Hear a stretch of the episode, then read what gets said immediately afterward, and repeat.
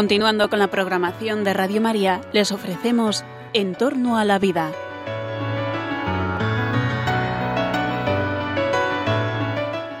Es un espacio dirigido por José Carlos Avellán y Jesús San Román.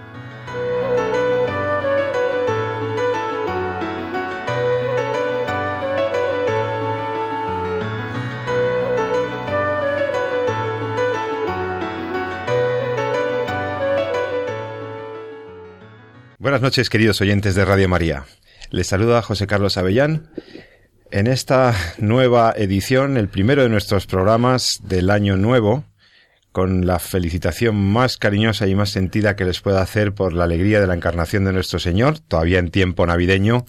Felicitamos las fiestas, felicitamos la Navidad a todos nuestros queridos oyentes que cada 15 días fielmente y desde hace ya tres años nos vienen escuchando el programa En torno a la vida, que está, eh, bueno, pues, oye, un año más, sigue a, a, tu servicio, esperando seguir interesándote en este nuevo año. Feliz año nuevo, queridos oyentes. Feliz año nuevo, Jesús San Román. Pues muy feliz año nuevo, Pepe, y feliz año nuevo a todos nuestros oyentes. Eh, feliz Navidad y todos mi, todo mi cariño por este año que, que nos acompaña. Muy buenas noches a todos. Pues eh, sí, ya saben que hemos hecho unos eh, casi 50 programas. Pronto celebraremos nuestro programa 50 desde que la doctora López Barahona eh, nos cedió el testigo en la producción de este, de este espacio dedicado a las ciencias de la vida, a las ciencias de la salud, en su dimensión ética, moral y social. Eh, en este programa saben que analizamos las cuestiones de fondo, lo que subyace a eh, los avances de la ciencia y de la técnica, eh, y nos preguntamos siempre, ¿en qué medida estos avances de la ciencia, de la medicina, que tantas esperanzas nos dan para este año nuevo y para los próximos, en qué medida esas, esas mm, esos progresos científicos eh, realmente constituyen un progreso humano. Porque no todo lo que la ciencia puede hacer se debe hacer, y porque no todo progreso o aparente progreso científico es un verdadero progreso humano, solamente el que sirve a la dignidad, al respeto y a la promoción de la persona humana, se puede decir que es un verdadero progreso. Con este, con este leitmotiv, con este eh, principio de partida, pues nos, aventuramos en este nuevo año 2015 a seguir reflexionando con ustedes. Este programa pretende que tengan, bueno, un poquito más de información sobre casos y noticias que a veces salen eh, sacados de contexto o muy resumidos y impiden eh, valorar con su justa medida y precisión las dimensiones morales que hay de fondo y además de aportarles más información sobre esos casos y noticias, pues siempre solemos hacer algún comentario o valoración desde la bioética o la ética de las, de las ciencias biológicas que defendemos el doctor San Román y yo mismo, que es una bioética de base personalista. Esto es la bioética personalista, a la que además hemos dedicado algún programa monográfico eh, temático, eh, pues para entender mejor cuáles son los criterios que deben regir estos avances, pues eh, siempre centrados en la persona humana. Este es el gran criterio. Y bueno, pues eh, sabiendo que ustedes cada vez son más los que nos escuchan, sabiendo que mm, nos siguen escribiendo a nuestro correo de entorno a la vida pues comenzamos ilusionados nuestro primer programa de este año 2015 llenos de esperanza, llenos de ilusión, ahora que tenemos a nuestro Redentor con nosotros y después de vivir unos días maravillosos en familia que seguro que ustedes han podido compartir, pues, eh, pues casi en ciernes de que se reanude la actividad profesional para algunos, pues vamos a aprovechar esta noche, estos 45 minutos que tenemos con ustedes para abordar temas que te interesan, temas que te interesan. Pues este curso ha sido además este año natural de 2014 ha sido un año lleno de noticias que tienen que ver con la vida humana, con sus amenazas, sus oportunidades, sus riesgos, de avances médicos y científicos muy interesantes. Y lo que me proponía Jesús es que, si te parece bien, glosáramos en el programa de hoy las principales noticias bioéticas que hemos vivido durante el año 2014. Recordáramos eh, los acontecimientos bioéticos más importantes y los comentáramos con nuestros oyentes. ¿Qué te parece?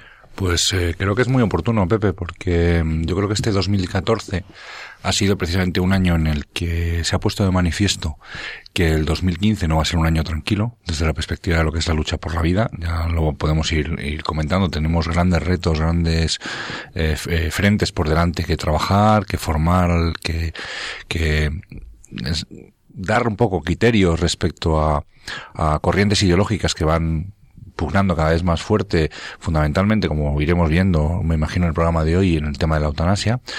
Y va a ser un año en el cual el debate va a estar muy encima. Estamos además en un año electoral. Estas cosas siempre salen, siempre salen a la calle, eh, momentos en los cuales eh, se definen las ideologías por un lado, pero por otro lado también es, es, un año en el que ha habido también muchas cosas positivas desde la perspectiva de bioética en relación también pues a lo que son las, el desarrollo de, de nuevos tipos de células madre que no llevan distracción embrionaria, en fin, hay yo creo que, que temas para, para mantener la expectativa la expectativa y la, y la defensa de la vida y temas por los cuales estar muy contento de cómo se ha ido consiguiendo.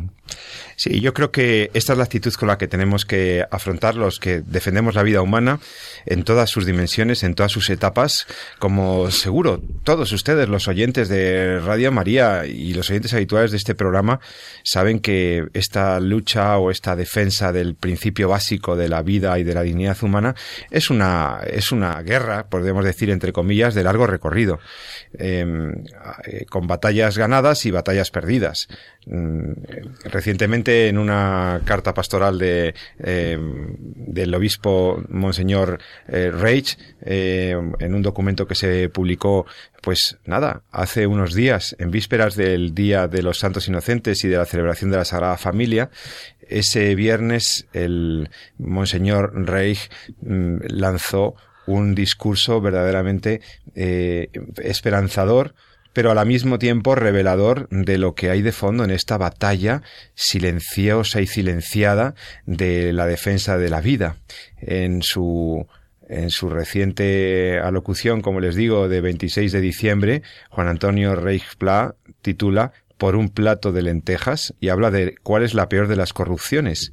Bueno, pues aludiendo al, analógicamente con lo que pasó con Esaú y Jacob, que, que mm, el que iba a ser el primogénito que iba a tener todos los derechos, pues cedió pues, por, por un plato de lentejas, cedió toda esa, todas esas prerrogativas a su hermano gemelo Jacob, pues del mismo modo, analógicamente, esta historia eh, que se repite tantas veces, dice Monseñor Reich que la hemos tenido cuando hemos visto cómo el gobierno de la nación española em, cedía, según él, cedía a presiones internacionales mm, del Consejo de Seguridad de Naciones Unidas eh, para, bueno, pues no abordar esa reforma legislativa que el 22 de noviembre pedíamos miles de personas en diversas ciudades de España para pues para que la ley del aborto se, se guardara y se hiciera una ley que promoviera la defensa de la vida y los derechos del concebido y no nacido y de la mujer embarazada.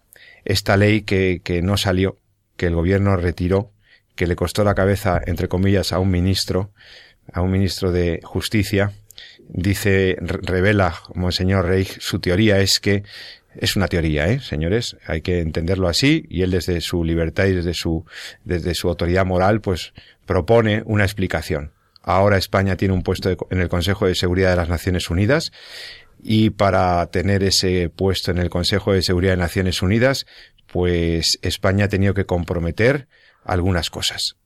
Y entre otras prioridades de ese documento en el que España establece por eh, qué es lo que va a hacer ahora que preside tres importantísimas comisiones de, del Consejo de Seguridad de Naciones Unidas, pues hay dos hitos, hay dos puntos de ese documento que tienen que ver con lo que nosotros estamos hablando aquí. ¿Qué tiene que ver que España entre en el Consejo de Seguridad de las Naciones Unidas con el tema del aborto? Bueno, pues miren, eh, a España se le pide, y esta es la tesis de Monseñor Reis, que continúe impulsando eh, el ejercicio de derechos por parte de niñas y mujeres eh, sobre derechos de salud sexual y reproductiva, por ejemplo. Es decir, se le está diciendo a España que tiene que mantenerse en la línea de las naciones que han sido muy tolerantes con el tema del aborto y incluyendo dentro de los derechos de salud sexual y reproductiva seguramente las políticas permisivas en materia de aborto voluntario. Y España, pues eh, parece que eh, tiene que ceder, tiene que eh, pues asumir estos, estos criterios. Y luego también otro epígrafe que comenta Monseñor Reich es que España compromete en este acceso a puesto en el, eh, como miembro no permanente del Consejo de Seguridad de las Naciones Unidas, pues mantiene ese promover el pleno disfrute y ejercicio de derechos por parte de personas gays, lesbianas, bisexuales, transexuales e intersexuales y la eliminación de todas las formas de discriminación. Es decir, España, para conseguir un puesto en el Consejo de Seguridad de Naciones Unidas, tiene que asumir o tiene que mantenerse más bien en la línea del establishment ideológico que gobierna a las naciones más influyentes del planeta. O sea, derechos de salud sexual y reproductiva y disfrute y promoción de los derechos de transexuales, bisexuales, gays y lesbianas la teoría Kerr, la filosofía de género, que se ha hablado en este programa, esterilización, aborto, matrimonios de homosexuales, adopción de niños por parejas eh, de gays y lesbianas, etcétera, etcétera, etcétera. Entonces la teoría de Monseñor Reis, que me parece relevante de comentar antes de hablar de otras noticias, es que este año hemos vivido la imposición ideológica que un Estado tiene que asumir eh, y que da mucha pena porque eh, verdaderamente yo creo que había personas en el gobierno de Rajoy que tenían interés cierto de modificar esa normativa y, y bueno, pues como Esaú y Jacob, ¿no? pues no, eh, no, no, salió adelante.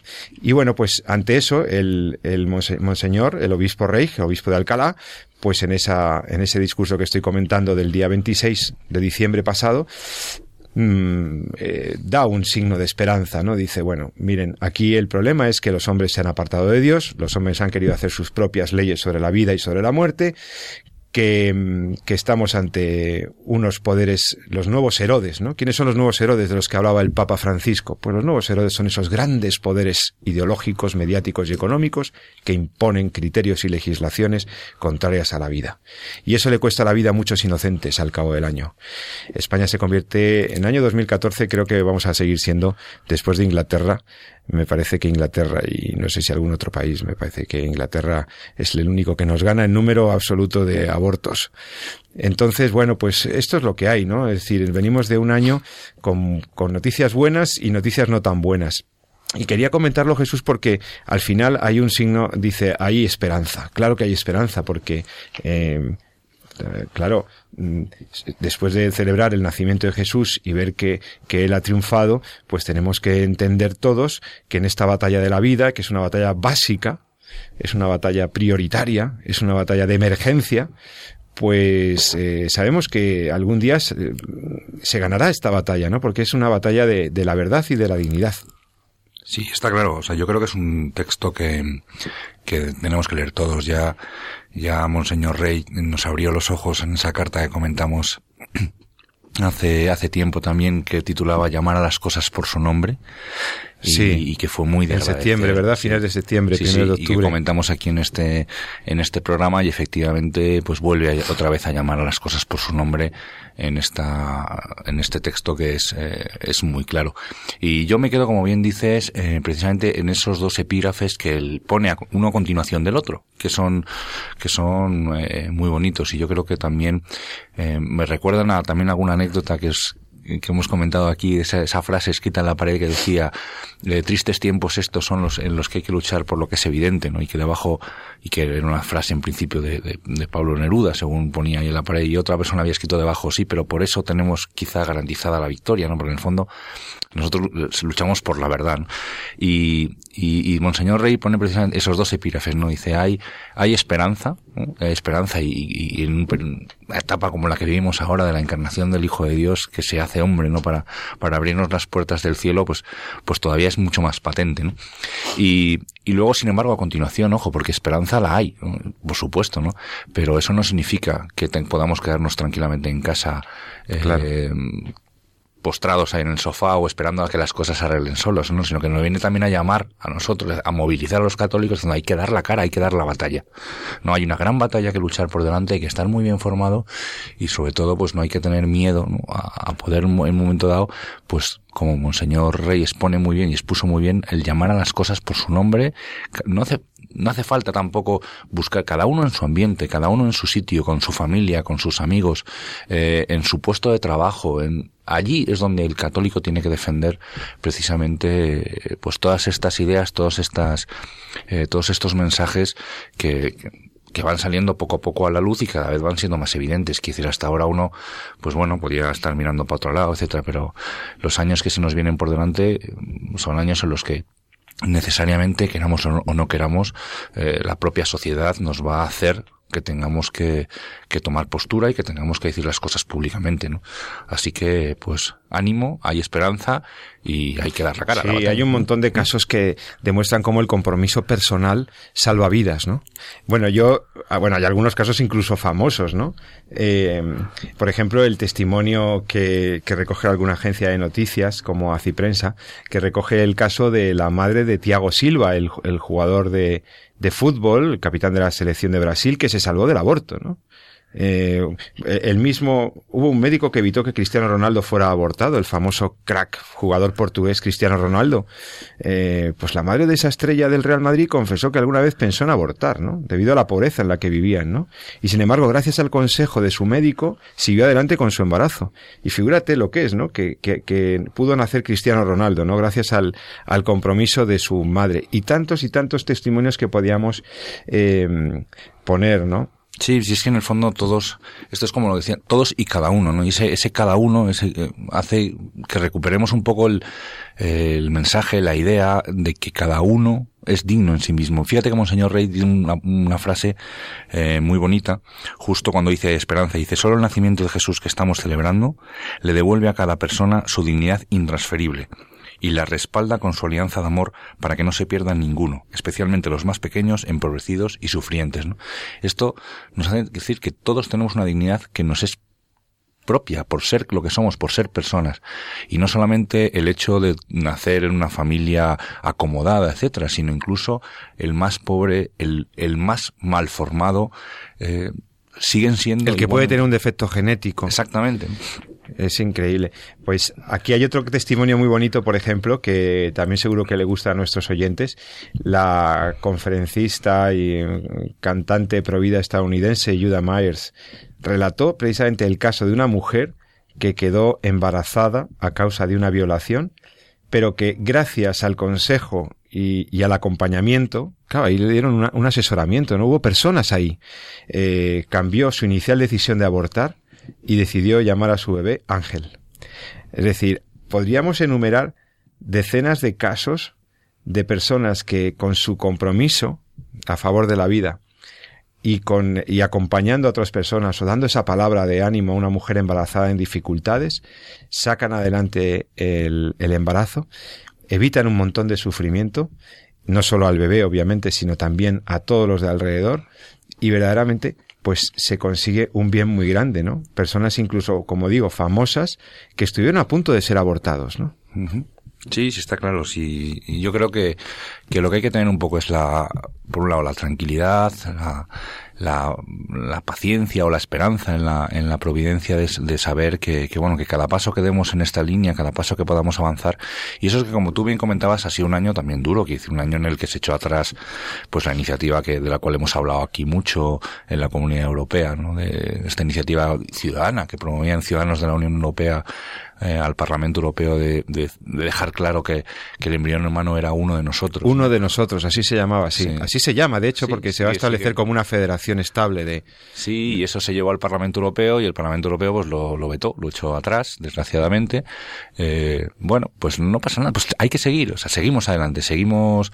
También hay, hay grandes éxitos, ahí está el, este premio Nobel, aunque fue de otros años, de 2012, Yamanaka, ¿no? Cuando hablamos de las células, parecía que con el tema de las células madre embrionarias la cosa se nos ya, ya habíamos perdido cualquier capacidad de respeto a lo que era el embrión y el, embrión encontraba ya el estatus de que se le cosificaba, se le utilizaba, se le podía destruir lo que fuera para coger eh, cualquier tipo de célula que viniera bien y parecía que, que, que, se iba a ser dificilísimo recuperar. Y sin embargo, pues un investigador se plantea qué es lo que está haciendo con, con, el ser humano y saca adelante un tipo de célula que, bueno, que parece que ahora mismo es el futuro para tratar muchísimas enfermedades y que respeta al embrión, como son las células, eh, las células reprogramadas, que llamábamos, las células pluripotenciales inducidas. ¿no? Y esto nace precisamente del, del, del deseo de un investigador o de la intención de un investigador de respetar al embrión. Es decir, que a veces cuando parece un poquito que, que todo se, se viene abajo, pues hay que recuperar un poco la, la esperanza de saber pues que la providencia va con nosotros y, poquito a poco, pasito a pasito, ¿no?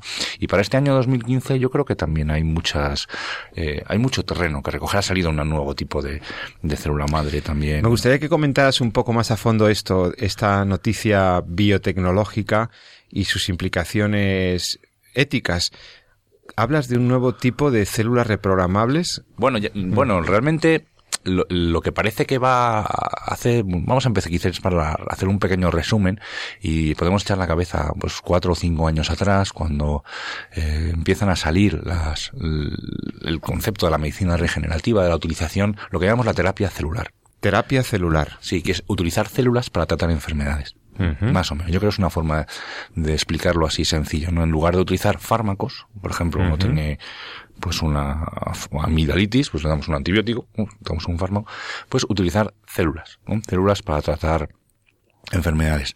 La cuestión es, pues bueno, ¿qué células utilizamos? Y eso es un poco lo que ha ido desarrollándose. Hay que entender que terapia celular, o sea, utilizar células para tratar enfermedades, es algo que no es de ahora, se venía, se venía haciendo desde hace tiempo. Por ejemplo, con el tema de los trasplantes de médula, eh, en el fondo lo que está utilizando uno no es trasplantar un órgano eh, no es trasplantar un órgano sólido como puede ser un trasplante de riñón, sino que lo que hacemos es, lo que se hacía es pues trasplantar una serie de, células, las células que forman parte de la médula ósea, que son células que generan otras células, es decir, un tipo de células madre que generan otras, otro tipo de células, pero de su línea, que es la línea de la sangre, la línea, lo que llamamos la línea hematopoyética, es decir, células que generan otro tipo de, de células, pero de la misma familia, que es la familia, por así decirlo, sanguínea, y esto ya se viene haciendo desde hace mucho tiempo. ¿Qué ha pasado? Que con el desarrollo tecnológico, con, teniendo en cuenta que la, fecundación in vitro, la primera fecundación in vitro fue a finales de los 70, de los 80, es decir, los últimos 30 años, pues desgraciadamente ya se ha, se ha creado seres humanos en laboratorio con el tema de la fecundación in vitro, algunos se han congelado, etcétera. Bueno, pues eh, algunos investigadores pues se lanzaron a bueno pues a utilizar a estas personas como fuente de, de investigación para obtener un tipo de células que a largo plazo pues son capaces de generar eh, otro tipo de líneas eh, celulares, ¿no? que es lo que llamamos las células madres pluripotenciales, es decir, son muchos tipos de líneas celulares, etcétera. Esta, la fuente de este tipo de células, pues eh, inicialmente, evidentemente, eran los embriones, los que estaban ahí congelados, los que eran desechados porque no cumplían los criterios de calidad adecuados, los que estaban abocados a la destrucción, pues bueno, pues estos se, los, se les quitaban este tipo de células lo que llevaba, por supuesto, a la muerte del embrión. O sea, se extraen las células de esos embriones que llamaríamos sobrantes, ¿no? De la fecundación in vitro y esas celulitas que estaban ahí en el núcleo de esos embriones muy jóvenes Claro, si tú te las quitas, si las quitas del núcleo de ese blastocisto, pues entonces ese, ese, ese pequeño ser humano va a fallecer. Bueno, el 90% de los casos fallecían. No, no, el 100%. 100%. O sea, si le quitas el, células del núcleo, muere. Bueno, además, ya más el embrión pasa a ser una especie de, de fuente, ¿no? De, de, fábrica. Bueno, claro, hemos valorado esto en algún otro programa, efectivamente. Ya no es decir, es que va a poder curar a alguien. No, es que, bien, puede que cure a alguien o no, que esto está por ver. Es que hemos hecho alguna valoración de este tema es que se está convirtiendo en una cosa, en una fuente de recursos, como si fuera un banco de células, una cosa, lo que es un ser humano, que es una persona. Y ahí estaba el problema eh, de esa extracción de células, ¿no? De tejido embrionario. Claro, entonces ese fue como el, el, boom y seguro que todos nuestros oyentes se acuerdan de la enorme presión que había por parte de los medios de comunicación de que esto era el futuro de la medicina, la medicina regenerativa basada en la utilización de células madre embrionarias. iba a curar todo, además. Que vamos, íbamos a curarlo todo, todo, todo. había que justificar además que se crearan en España algunos centros de investigación por ahí por Levante, etcétera, fondos, etcétera, unas críticas enormes a Estados Unidos porque en un momento dado Estados Unidos dijo que no se iban a utilizar fondos públicos para este tipo de investigaciones eh, se utilizaban fondos exclusivamente privados. En España también hubo una modificación de la ley en esta línea. En fin, aquello, em, como siempre, pues el, los medios de comunicación, muchos de ellos, pues tirando un poco en esta línea. Y luego, sin embargo, con toda paz sale un, un, otro tipo de investigador que inicialmente viendo al microscopio pues eh, embriones, pues llegó a plantearse diciendo, pero ¿y esto ¿por qué lo estamos haciendo así? ¿No? Si esto en el fondo, decía él, dice él, o por lo menos así ha quedado escrito, que no debían ser muy diferentes a como fueron sus hijas inicialmente, ¿no? En las fases iniciales de su desarrollo, ¿no? Y dice, vamos a buscar otra forma de poder obtener este tipo de, este tipo de células. Y bueno, empieza una línea en la cual tampoco se creía de forma significativa cuando empezó a desarrollarse es cómo conseguir células que tengan las mismas propiedades pero que no se obtengan del embrión y por tanto pues eh, se respete un poco al, al embrión y no acaben eh, pues, con la vida del embrión o, desde la perspectiva de utilizar ese concepto tan utilitarista ¿no? de, de, utilizar embriones para fabricar este tipo de células. Este investigador que se plantea esta alternativa es Yamanaka. Yamanaka, sí. Con y, su equipo. y lo lleva adelante y lo consigue. Y consigue el premio Nobel. de medicina o de biología por, por, por estas cuestiones, ¿no? Y, y bueno, y, y abre un mundo abre el mundo de utilizar precisamente eh, células que son de la propia persona, células del adulto, que tratadas por diferentes mecanismos, pues son capaces de recuperar esas propiedades de generar otras células que ya teníamos inicialmente en nuestra fase, en nuestras fases primeras del desarrollo. Imagino Jesús que al ser células del propio paciente, de la misma persona, las posibilidades de rechazo disminuyen. Claro, son mucho más controlables, son más fáciles de obtener, etcétera, ¿no? Pero empieza un camino, o sea, esto no está ni mucho menos finalizado, ¿no? Que empieza un un camino de largo recorrido, pero pero claro, poco a poco la comunidad científica va dándose cuenta, bueno, pues desde que esta línea de trabajo es mucho más operativa, es mucho más fácil, es mucho más ética, responde, ¿no? Y ahí, eh, bueno, pues se va apagando poco a poco eh, ese interés por las células madre embrionarias y despertándose cada vez más el interés por las células madre adultas que son eh, reprogramadas, como se suele decir, ¿no?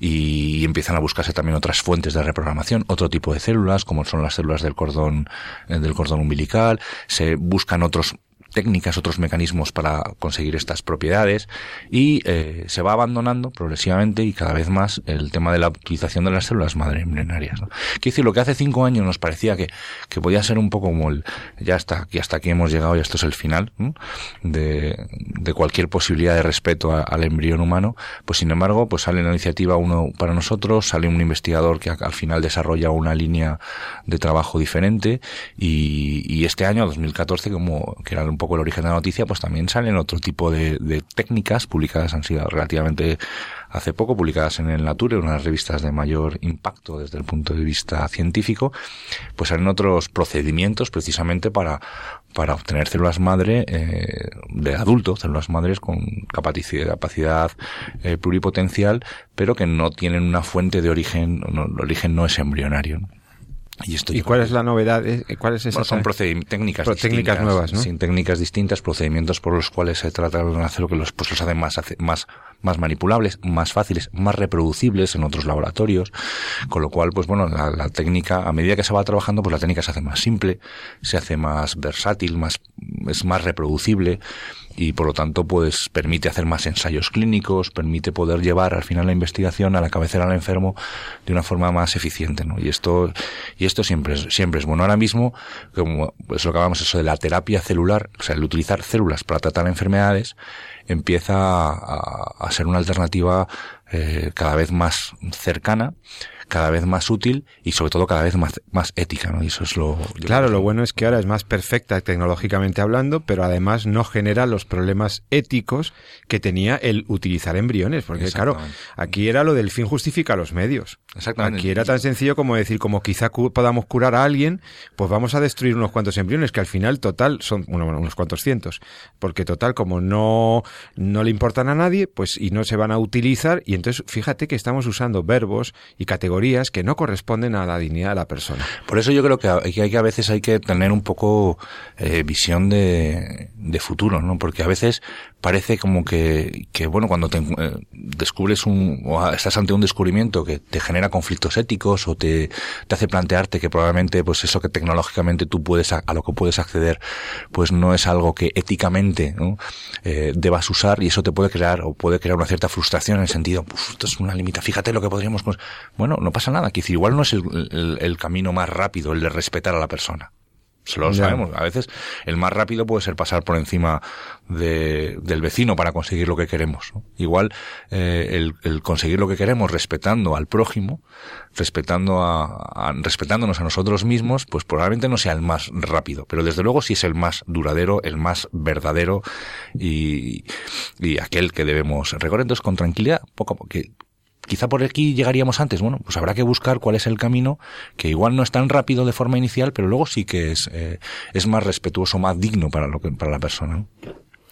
Tengo otro montón de noticias que comentarte muy buenas, mm, algunas verdaderamente interesantes. Eh, una muchacha, Miss eh, Estados Unidos 2014, que confesó que había sido concebida en una violación. Y fíjate, y no la abortaron. Otro otra chica, un bellezón de, de, mujer que, que pues confiesa que menos mal que en las circunstancias en las que estaban pues la dejaron nacer, ¿no? Noticias que tenemos interesantes sobre el, sobre eutanasia, cambios de legislaciones, casos de personas que se dan cuenta de lo que están haciendo con la eutanasia. Bueno, enseguida os lo vamos a comentar. Estamos en Radio María, en torno a la vida. Estamos eh, Avellán y San Román, como ustedes ya bien conocen, eh, con todos ustedes en dos, tres minutitos. Denos unos minutos para una pequeña pausa. Estamos organizando las noticias del año 2014, las noticias que tienen que ver con la vida, noticias buenísimas de ciencia y noticias con imperativos éticos. Enseguida estamos con ustedes.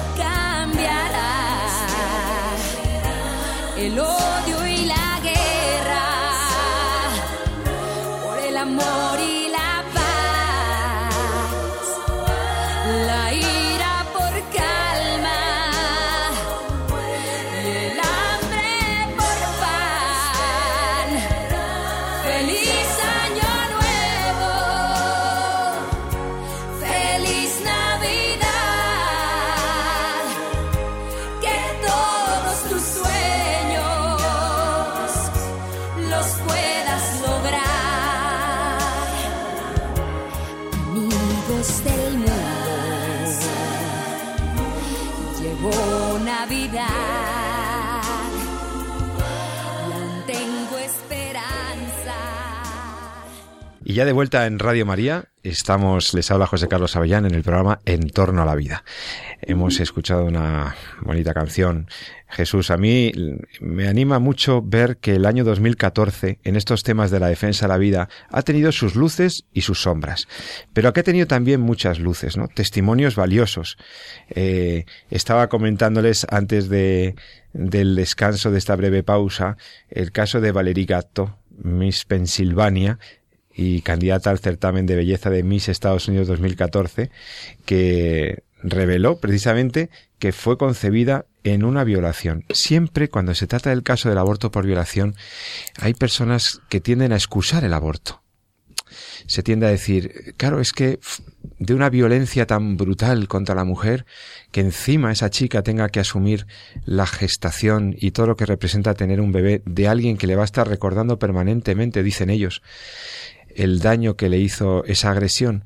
Y claro, frente a eso, aquí en este programa hemos dado muchos argumentos. Han venido personas que han dado argumentos de cómo cuando una persona asume, asume, eh, con todo el dolor que supone y la, mm, eh, la, la, tremenda dificultad de asumir y de aceptar lo que ha pasado, ¿no? Que esa vida que ha nacido en su seno no tiene la, no tiene ninguna culpa y que no se arregla nada eh, de la agresión previa eh, con el aborto, pues cuando alguien toma la decisión de seguir adelante con ese embarazo, luego siempre encuentra recompensa. Y desde luego, el daño que hace a la mujer el aborto, aunque sea por violación, es tan tremendo que ya empieza a ser tratado por psiquiatras. Es un caso, el síndrome posaborto, que se añade al, al trastorno asociado a la agresión, pues se añade el daño psicológico de la mujer que decidió abortar después de una violación. Pues aquí tenemos casos al contrario, Jesús, casos positivos. Esta chica que, que, que algún día, que podría ser Miss Estados Unidos, vamos, porque, y sin embargo, pues esa dificultad de, de, de, de su madre, mm, pues nada, eh, significó, esa valentía significó que pudieran hacer, que le dieran la oportunidad de seguir adelante, y ahora, pues fíjate, busca inspiración para que las personas sepan que no pueden dejar que tus circunstancias definan tu vida, dice ella. No pueden dejar que tus circunstancias definan tu vida. O sea, no puedes permitir que las dificultades, que las, las, las, bueno, pues las presiones de otros hagan que eh, termines tomando una decisión tan equivocada como la decisión de abortar. O esta otra chica, ¿no? Aparece también en este, en esta semblanza que hacen los compañeros de Aciprensa. Dice, buscó a su madre por Facebook, descubrió que fue concebida en una violación y esta chica llama, o sea, le agradece a su madre, que la encuentra por Facebook, que no la abortara. Esta chica de 27 años de edad hizo noticia al publicar un post en su cuenta de Facebook eh, que estaba en, buscaba a su madre biológica. En menos de dos semanas encontró a su madre, descubrió que ella había sido concebida en una violación y le agradeció por no haberla abortado y se hicieron amigas. Claro, es que podríamos enumerar decenas y decenas de testimonios de personas que, en positivo, valientemente, contra viento y marea, contra las presiones, en unas circunstancias de extraordinaria soledad a veces, toman la decisión correcta, seguir adelante con la vida. Y esta decisión siempre, siempre la vida la ha premiado porque es la felicidad de tener ese hijo, es la felicidad de tener la conciencia tranquila de haber hecho el bien y no haber cometido un segundo acto violento.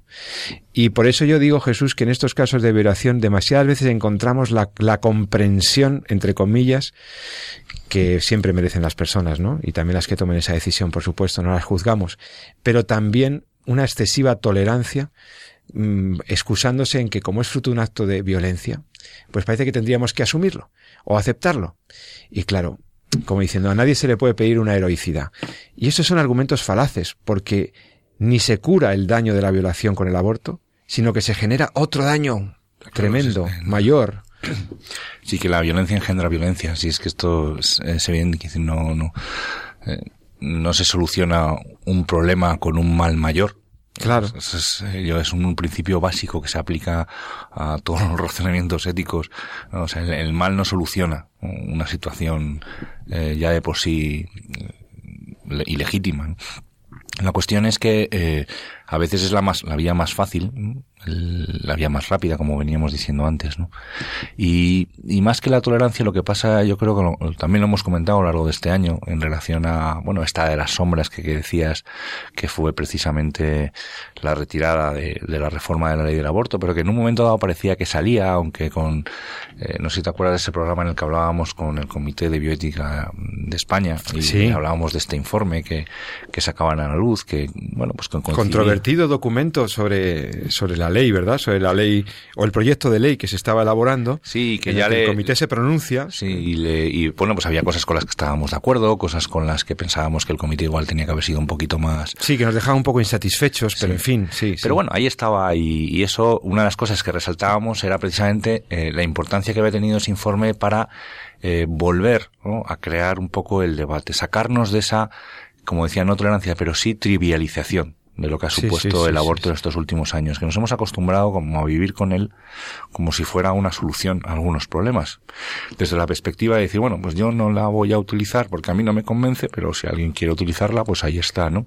Y eso en el fondo, pues eh, no deja de ser eh, trágico en el sentido de porque el, el aborto en sí, pues es una tragedia, ¿no? En sí misma, no es el, un homicidio, ¿no? Un asesinato de, de, de un ser humano, ¿no? Y el acostumbrarse a que eso esté ahí, pues no, pues es algo como para hacérselo mirar, como dicen ahora mismo los jóvenes de ahora. ¿no?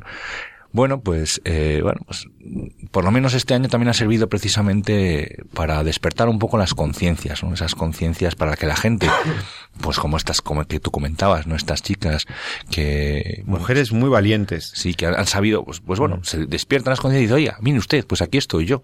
Sí, aquí sí. estoy yo que soy fruto de una, De una violación. de una Y violación. doy gracias a mi madre porque no, no, tomo esa decisión terrible de Exactamente, ¿no? abortarme. porque sí. con la tragedia que ella vivió, pues no sumó otro Claro, problema. claro. Y gracias a eso, pues aquí estoy yo, ¿no? Que en el fondo soy, eh, pues, un ciudadano más, ¿no? Bueno, y este que este otro que tengo aquí es conmovedor. Tengo aquí un testimonio de Religión en Libertad de ese ese bonito ese bonito periódico digital de Religión en Libertad que hablan mm, de una chica Teresa mm, Bonopartis, una chica que eh, dice perdoné a mi padre que me obligó a abortar aunque él no se arrepentía de haberme coaccionado.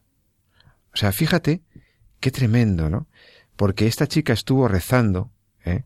estuvo forzada a abortar por su padre cuando era adolescente, pues ella le pedía a la Virgen de Chestokova que diariamente le pedía que cambiara el corazón de su padre.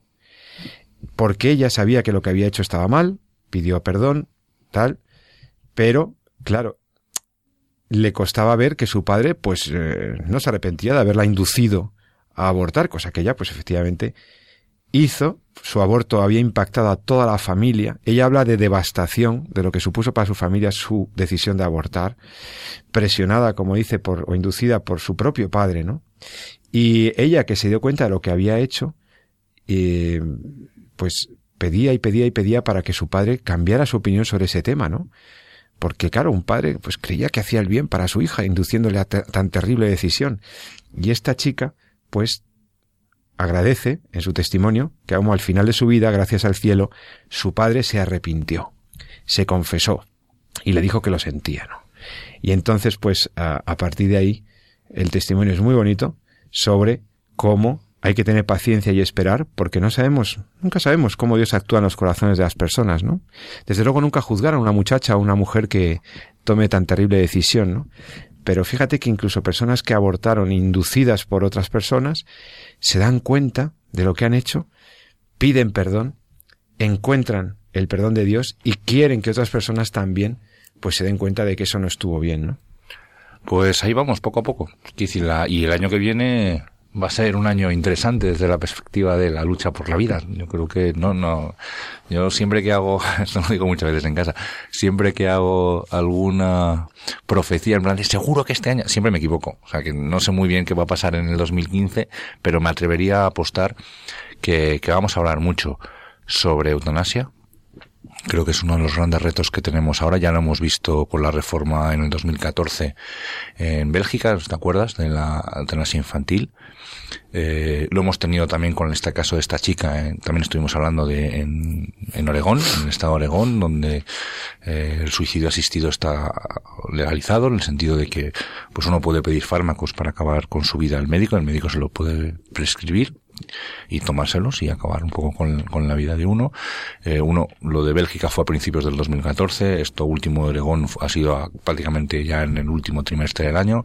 Quiero decir, el debate sobre la eutanasia va a venir con cada vez con, con más fuerza y hay que estar eh, precisamente preparados. Yo creo que deberíamos hablar en próximos programas, un poquito reforzar un poco los, eh, los Sí, conceptos. es y- complicado el tema de la eutanasia. Fíjate que el tema del aborto es como, como es una cosa de derecho natural tan evidente, que ya no es una cosa religiosa. El tema del aborto, eh, aunque hay argumentos religiosos, teológicos y de, y de teología moral, el tema del aborto es un tema claro para muchísimas conciencias, para la mayoría de los médicos el aborto es, es terrible y tal. En cambio, el tema de la eutanasia requiere una reflexión.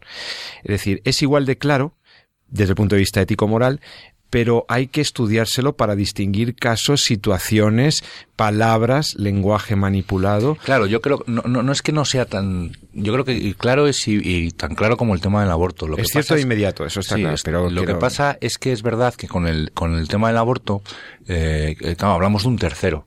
Y entonces es, Claro. enseguida es, enseguida el, el- Es como la- evidente moralmente. se más que evidente, se orienta bien el, Sí. el debate. Mientras que con el tema de la eutanasia, estamos hablando de, de uno mismo y de la capacidad que tiene para, si es lícito o no es lícito, elegir acabar con mi propia vida.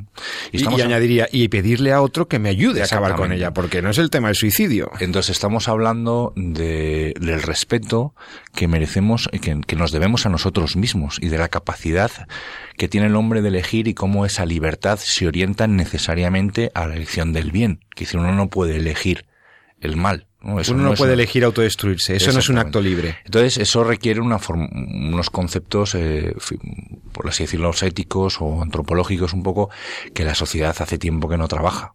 Que no se trabaja en los medios y que no se trabajan en ningún lado, los colegios, etcétera, ¿no?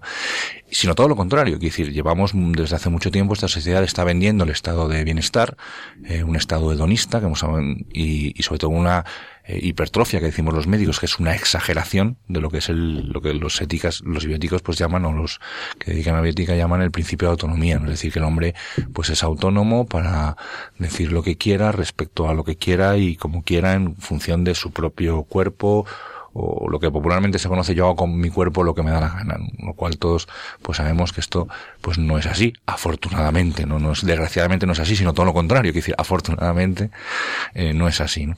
Y por tanto, pues es necesario volver un poquito a hacer un análisis, una reflexión de lo que somos como hombres y lo que somos como personas para poder profundizar un poquito más correctamente en el, en el tema de la eutanasia. Además de todo eso, como bien dices, pues hay que volver a, a, a definir eh, los conceptos, sacar un poco el, el, el debate de este debate, por así decirlo, eh, muchas veces sentimentalista, en el que como esto se hace por compasión, pues eso es, eh, pues pobrecito el otro, ¿no? Realmente eh, lo que estamos lo, estamos haciendo muy mal y realmente lo que estamos es, empeorando la, la situación y fracasando incluso como sociedad, ¿no? Sí, porque buscando evitar el famoso encarnizamiento terapéutico, buscando evitar los excesos médicos en el final de la vida, se, se empieza a autorizar en demasiadas oportunidades, en demasiadas ocasiones, se empieza a autorizar la muerte compasiva a petición. Yo, Claro. en, en este punto, el caso holandés es una cosa terrible. Aquí tengo el testimonio, luego ahora te comento el testimonio de Theo Boer. Theo Boer. Theo Boer es un, es un, eh, un profesor de ética de la Universidad Holandesa de Groningen que apoyó muchos años las políticas de eutanasia, matar enfermos por compasión, las políticas del gobierno holandés, y hablaba a menudo de los controles supuestamente estrictos y de los equilibrios rigurosos que tiene que haber en la aplicación de la norma eh, en Holanda, pero después de nueve años y cuatro mil casos analizados, este señor, miembro de un comité regional de estos de revisión de casos de eutanasia, Boer, este salió de su engaño. Y hace unos meses, a principios de este año 2014, difundía un texto con sus nuevas convicciones a partir de lo que él mismo ha constatado en lo que es la práctica eutanásica. En 2001, Holanda fue el primer país del mundo que legalizó la eutanasia y con ella el suicidio asistido. Y a la ley que autorizaba este tipo de muertes, pues se añadieron varios salvoconductos, podríamos llamar, que indicaban quién está cualificado para que los médicos actuaran según estas garantías o esas condiciones preestablecidas. Pero claro, como cada caso es único, pues se crearon comités de revisión, ¿no? Para ver si los casos de petición de eutanasia cumplían o no la ley. Y durante los cinco años posteriores a, a la implementación de la ley, el número de muertes eh, médicamente inducidas se mantuvo igual, ¿no? Incluso bajó durante algunos años. Pero estaban equivocados, terriblemente equivocados, reconoce Theo Boer. Eh, fue una pausa temporal. A partir del año 2008, el número de estas muertes muestra un aumento del 15% año tras año y los diversos comités autorizan en una línea permisiva muertes eutanásicas en Holanda. Al final dice Boer, la eutanasia está en camino de convertirse en el modelo predeterminado de muerte para los pacientes con cáncer. O sea que es como un procedimiento ya establecido, ¿no? De autorización.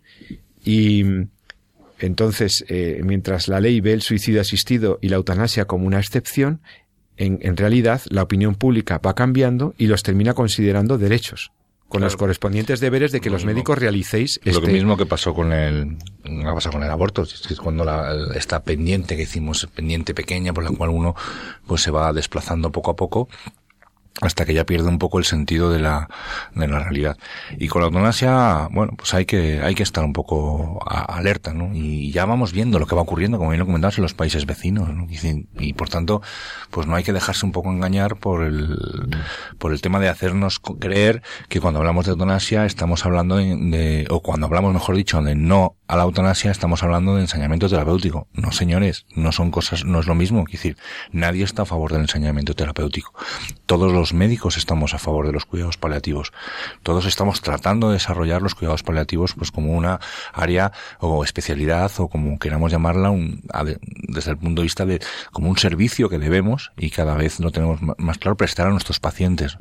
Que no estaban tan desarrollados como otras especialidades. Bueno, pues que es que este también la esperanza de vida ha ido aumentando la letalidad, por así decirlo, la, o mejor dicho, la, las el hecho de que nuestra población, nuestros pacientes hayan hecho cada vez más mayores, pues ha hecho también que diagnostiquemos eh, otros o más enfermedades que son más frecuentes en, la, en las edades adultas, etcétera, ¿no? Y eso ha hecho que la toda la medicina que se orienta precisamente al final de la vida, pues se haya ido desarrollando también, ¿no? Y todavía hay eh, mucho campo que recorrer en, lo que es la percepción o la organización del sistema sanitario de cara a poder poner en marcha unos cuidados paliativos de calidad. Esto es un reto que tienen nuestros poderes públicos que si se ocupan precisamente de cosas en respecto a la vida que, que, valieran la pena, pues probablemente habríamos ganado ya mucho camino ahí, pero sin embargo es una cosa que hay que hacer, que decir, no en todas las facultades de medicina se enseña realmente en cuidados paliativos, no todos los hospitales tienen unos sistemas bien implantados y que sean eficientes respecto a los cuidados paliativos de la gente,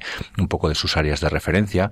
Eh, bueno, vamos a trabajar en eso y veremos cómo el, muchas veces la eutanasia no va a ser, no, no, no será necesaria. Esto lo hemos comentado muchas veces. Sí, cuando, cuando un enfermo te pide la eutanasia es que realmente no lo estamos haciendo mal eso, nosotros. No está pidiendo eso, está pidiendo acompañamiento, está pidiendo ayuda. Ya hemos tenido aquí algún testimonio también muy importante y muy cualificado, ¿verdad? Pero claro, estas naciones que nos parecen tan avanzadas, ¿no? Bélgica, Holanda, tal, pues vemos cómo los expertos que han estado valorando miles de casos sobre, de, revisando casos para ver si se acomodaban o no a lo establecido por la ley, pues se han dado cuenta del error tremendo que supone esto, que se convierte en un procedimiento y que hace que, por cierto, muchos mayores en Holanda mm, de, de, ingresar en un hospital porque ha entrado un cierto miedo social a lo que puede ocurrirles en el hospital. En cambio, pues este señor, pues a mí me da mucha, mucha, también mucho ánimo ver que expertos como Theo Boer, eh, tantos años, nueve años en comités de evaluación de eutanasias, pues se da cuenta del error que es una ley permisiva porque abre lo que es un, una pendiente deslizante tremenda en donde ya es imposible controlar los casos y lo que ocurre. Pues eso es otra luz. Y de otra luz de Otro que caso hay, hay esperanza, hay uh -huh. esperanza, lo que pasa es que hay que seguir dando la batalla. Pues ahí yo creo que hemos visto pues muchas noticias buenas en la lucha por, de la defensa de la vida. Eh, el Papa Francisco no se abstuvo de hablar de este tema y con esto creo que podemos ir cerrando nuestro programa de hoy, ¿no? El Papa Francisco digo que no se abstuvo de hablar de ello en su discurso del día, en su mirada del día de la Navidad. Cuando hace él un repaso precisamente a la situación del mundo, a los enormes problemas que tiene, y este Papa magnífico que tenemos dice, Jesús niño, mi pensamiento se dirige a todos los niños hoy eh, matados o maltratados, ya sea antes de ver la luz, privados del amor generoso de sus padres, sepultados por el egoísmo de una cultura que no ama la vida, ya sea los niños aislados por guerras y persecuciones, abusados y explotados bajo nuestros ojos y con nuestro silencio cómplice, que sufren bombardeos incluso allí donde nació el niño Jesús. Todavía hoy, continúa el Papa, Todavía hoy su silencio impotente grita bajo la espada de tantos Herodes, bajo la sombra de los Herodes actuales. Muchas lágrimas están en esta Navidad junto con las lágrimas del niño Jesús, dijo el Papa con contundencia. Por cierto, improvisando alguna de sus palabras, porque este Papa es así, ¿no? Y termina diciendo que Él ilumine nuestros corazones, para que podamos reconocer en el niño Jesús la salvación que Dios nos ha dado a cada uno de nosotros, a todos los hombres y a todos los pueblos, y que con su mansedumbre estirpe la dureza del corazón de muchos hombres y mujeres sumidos en la mundanidad y la indiferencia. Sobre todo esto de la indiferencia me toca muy de cerca a Jesús, que no, que, que, que, que sepamos mover los corazones para comprometernos en esta defensa de la vida durante este año 2015. Ese sería mi, mi deseo para todos y para todos los oyentes. Sí, sin duda. A mí me gusta mucho en el Evangelio cuando Santa Isabel comenta ¿no? como, como eh, Juan Bautista salta de alegría en, su seno cuando cuando aparece, cuando llega la Virgen, ¿no? Que ya, ya venía encinta ya con Jesús en, en, el suyo, ¿no? Y es, es, es, muy bonito precisamente ver cómo, eh, pues como ahí también se, se comparte esa esperanza, esa alegría.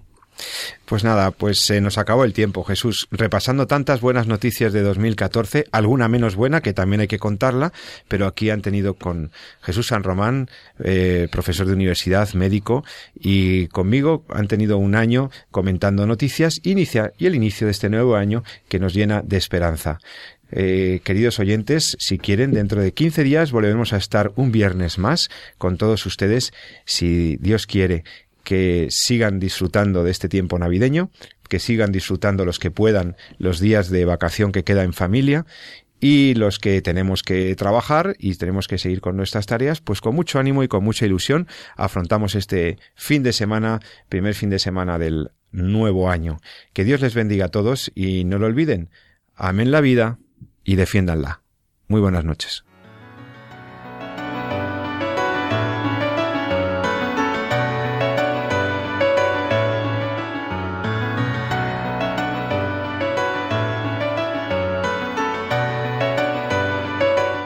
Han escuchado En torno a la vida con José Carlos Avellán y Jesús San Román.